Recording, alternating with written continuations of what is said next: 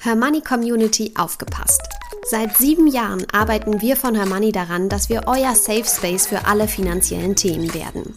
Und jetzt wird aus dieser Vision endlich Realität. Das komplette Angebot von Hermoney gebündelt auf einer Plattform. Videokurse, Community-Bereich, Club-Webinare, Coaching-Sessions, Rentenlückenrechner und vieles mehr erwarten euch. Mehr Infos findet ihr unter hermoney.de slash club.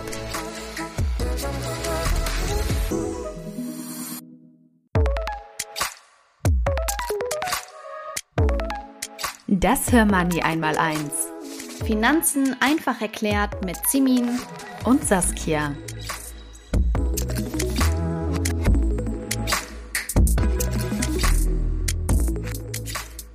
Hallo ihr Lieben und herzlich willkommen zu dieser neuen Folge. Saskia, unsere Hörerinnen sind ja jetzt schon äh, deutlich fortgeschrittener mittlerweile. Wir haben ja jetzt schon einige Folgen und haben unsere Hörerinnen immer weiter mitgenommen.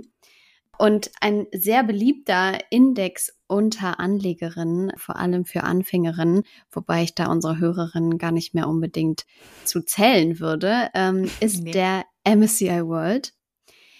Der hat aber eine relativ große Herausforderung, das haben wir, äh, glaube ich, auch das eine oder andere Mal thematisiert, und das ist das hohe USA-Gewicht. Ja, ja, das stimmt. Und genau aus diesem Grund kommt es ja immer mal wieder vor, dass der Index auch als Mogelpackung bezeichnet wird, ja, ja. weil da eben ja, sozusagen nicht die ganze Welt drin steckt oder schon in Akzenten, aber der USA-Anteil, der liegt eben in diesem Index bei über 70 Prozent. Ja.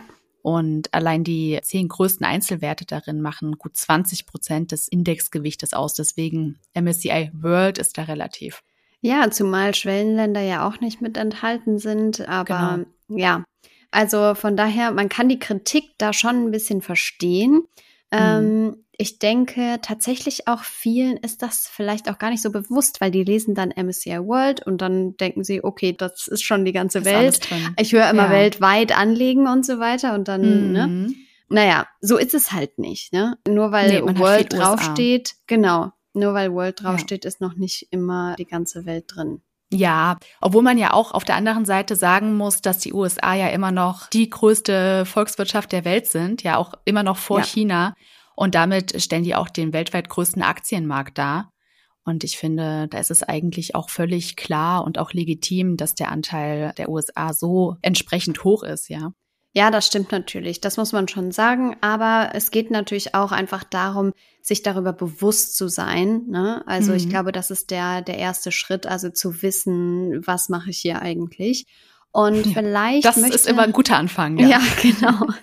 Und vielleicht äh, möchte die eine oder andere Anlegerin aber eben doch sich ein ganz kleines bisschen breiter aufstellen. Und da ist ja eine beliebte Kombination, habe ich eben schon gesagt, das 70-30-Portfolio mit den Emerging Markets. Das besteht also aus 70 Prozent MSCI World und aus 30 Prozent MSCI Emerging Markets, also die Schwellenländer.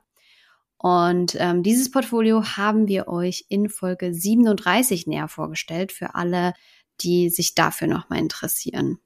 So von der Aufteilung her entspricht das ja auch in etwa deinem Depot, oder? Also ich weiß, du ja. machst das mit aktiv gemanagten Fonds, aber du fährst doch auch diese 70-30-Strategie, genau. oder? Ja. Ah, das heißt, du bildest auch zu 70 Prozent eher die Industriestaaten ab und zu 30 Prozent eher die Schwellenländer. Genau. Mhm. Ja, sehr interessant. Ähm, aber um nochmal auf das Thema hier zurückzukommen, worüber wir heute auch sprechen wollen, ist, äh, dass es natürlich auch die Möglichkeit gibt, eine andere Gewichtung ins Depot zu bringen, wenn einem dieser hohe USA-Anteil irgendwie unangenehm sein sollte.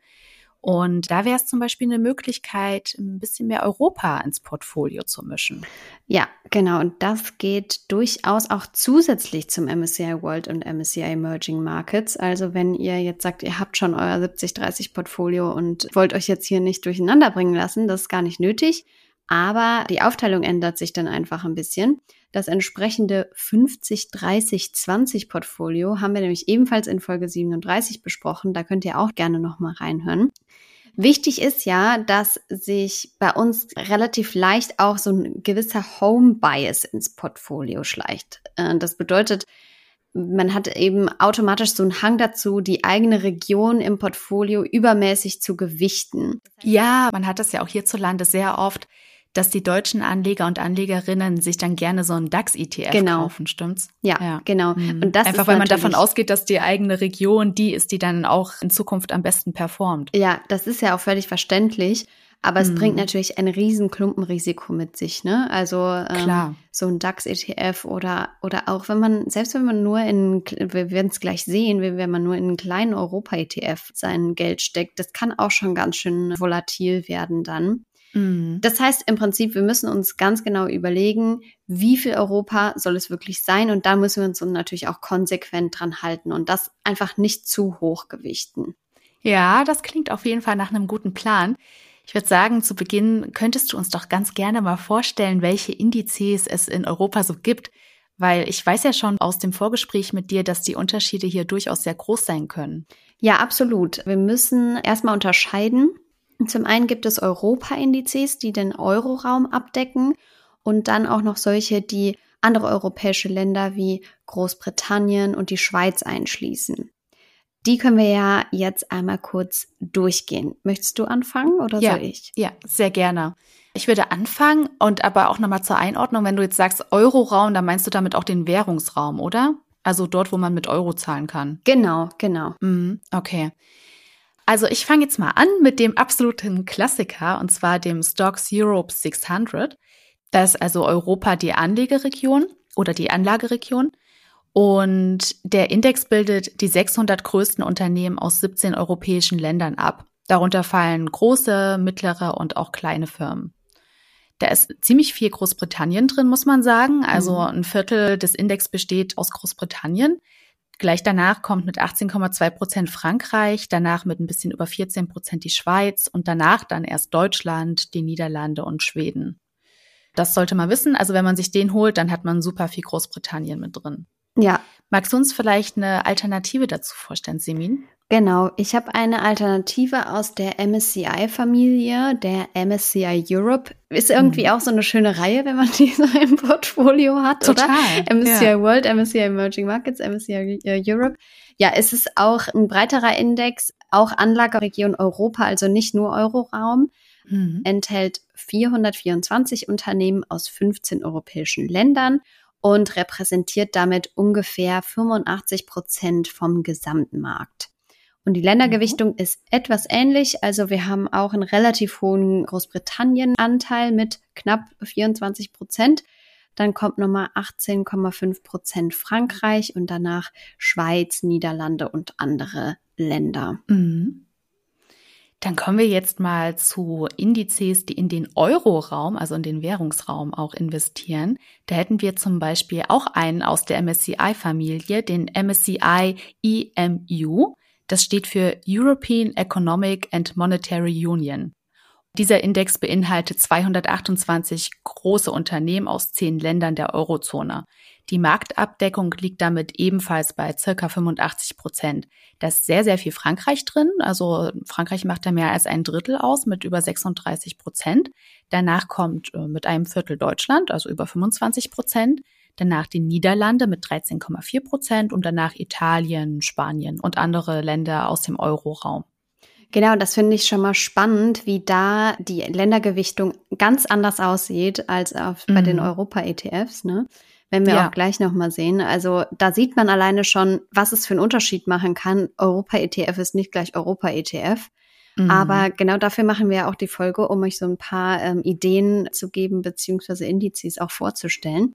Wir haben noch einen ja quasi europäischen Bruder vom DAX. Das ist der Stocks Europe 50. Hier haben wir wieder Anlageregion Europa, also inklusive der Nicht-Euro-Länder. Der mhm. Index mhm. bildet die 50 größten europäischen Unternehmen aus 17 Ländern ab, also deutlich eingeschränkter im Universum. Mhm. Und die Ländergewichtung ist jetzt wieder viel Großbritannien mit 26 Prozent, dann auf Platz 2 24,3 Prozent Frankreich, 19 Prozent Schweiz, danach Deutschland, Niederlande und Dänemark wir Deutschen sollten uns wirklich nicht so wichtig nehmen, wenn ich mir diese Indizes so anschaue, ja. ja. Also da sind wir auch wieder bei dem Thema, dass wir so gerne in unserem eigenen Land investieren durch ja. den DAX, ja. Und dann hast du da aber nur 40 Unternehmen drin. Und wenn du das jetzt hier vergleichst in den Indizes, dann ist das natürlich ein relativer, ich will nicht sagen Firlefanz, aber es macht halt doch einen relativ ja. äh, geringen Anteil aus. Ja. Mm, nicht mit deinem Stocks Europe 50 zu verwechseln ist der Euro Stocks 50, der ebenfalls in den Euroraum investiert. In dessen Index sind elf Länder und die 50 größten Unternehmen aus der Eurozone repräsentiert. Der Eurostox 50 ist einer der meistbeachteten Europa-Indizes. Hauptsächlich darin vertreten ist wieder Frankreich mit, Achtung, 42,9 Prozent, Deutschland auf Platz 2 mit 25,4 Prozent, die Niederlande mit 12,4 Prozent sowie Spanien, Italien und auch Finnland. So ist es. Und jetzt haben wir, glaube ich, schon mal einen ganz guten Überblick über die verschiedenen Indizes gegeben. Aber ich denke, es ist jetzt auch nochmal interessant zu wissen, weil wir haben ja, wie gesagt, gesehen, wie unterschiedlich die jeweiligen ETFs aufgestellt sind, auch was mhm. die Ländergewichtung angeht oder auch die Anzahl der Unternehmen. Umso wichtiger finde ich es, nochmal auf die Performance zu gucken und zu gucken, wie steht's denn um die Rendite dieser Indizes? Wie groß sind da so die Unterschiede? Ja, und die sind tatsächlich größer, als man meint. Also interessant ist, dass die ETFs mit weniger Positionen, also zum Beispiel Stocks Europe 50, den du vorgestellt hast, oder der Euro Stocks 50, den ich vorgestellt habe, deutlich besser abschneiden als breiter gestreute Varianten. Der Stocks Europe 50 zum Beispiel hat in den vergangenen fünf Jahren durchschnittlich 9,2 Prozent pro Jahr an Rendite eingebracht, während der MSCI EMU nur bei 5,01 Prozent also fast der Hälfte liegt. Ja, mhm. das zeigt, es macht schon einen Unterschied, welchen Index man auswählt. Ja, und deswegen machen wir ja auch die Folge, weil ich denke, mhm. das ist was, was man auf Anhieb gar nicht so denken würde. Aber am Ende ist es auch, wie gesagt, kein Wunder, wenn man sieht, wie unterschiedlich die Indizes wirklich gestrickt sind. Ja, total. Und ich habe durch unser Gespräch direkt wieder Lust bekommen, mein Portfolio zu vergrößern. wie fast jedes Mal. naja, äh, wenn es euch, liebe Hörerinnen, auch so geht und ihr durch das Hermoney einmal eins immer mal wieder Wissen und Ideen tanken konntet, dann freuen wir uns natürlich über eine positive Bewertung oder über eine Nachricht an podcast.hermoney.de. Wir hören uns in 14 Tagen wieder. Bis dahin.